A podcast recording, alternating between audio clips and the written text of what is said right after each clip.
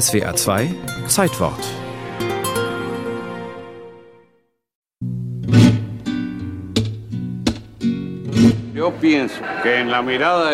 Ich glaube, in diesem Blick von Che spiegelt sich sein Charakter und das, was er für die ganze Welt bedeutet.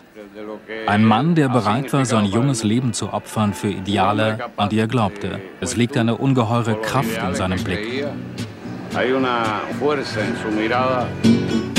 Also das Bild entstand am Ende des Trauermarsches. Erzählt André Scheer. Er hat eine Biografie über Che Guevara geschrieben. Am 4. März 1960 hatte es einen Anschlag mit zahlreichen Toten im Hafen von Havanna gegeben.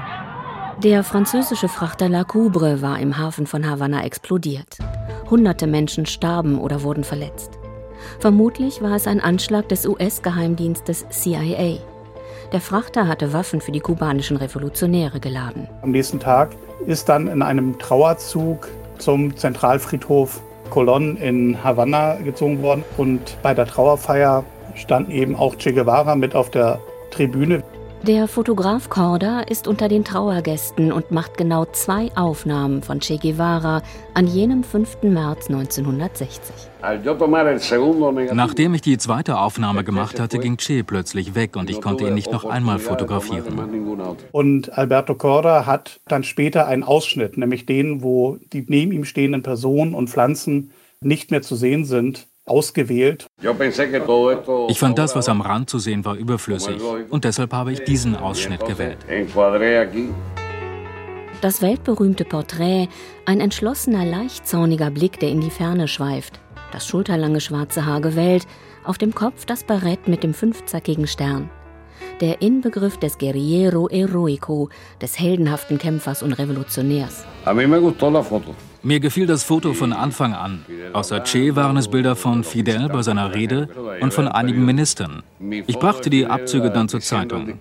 Mein Foto von Fidel erschien auf der Titelseite. Das Bild von Che haben sie nicht veröffentlicht. Das ist im ersten Augenblick gar nicht weiter beachtet worden, sondern erst später dann um die Welt gegangen. Bolivien im Oktober 1967.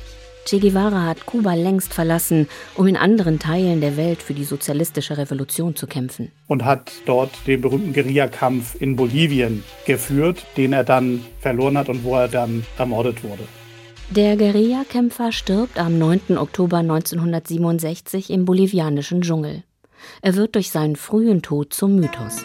Che Guevara ist für viele Menschen ein Symbol für den Kampf um Freiheit, um Gerechtigkeit, für selbstlosen Einsatz für die anderen und gegen Unterdrückung.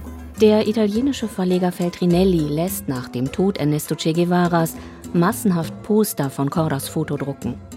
Corda hatte dem Verleger vor Jahren einige Abzüge geschenkt. Das Che-Foto wurde erst berühmt durch das Poster, das Feltrinelli zehn Tage nach Ches Tod in Italien drucken ließ.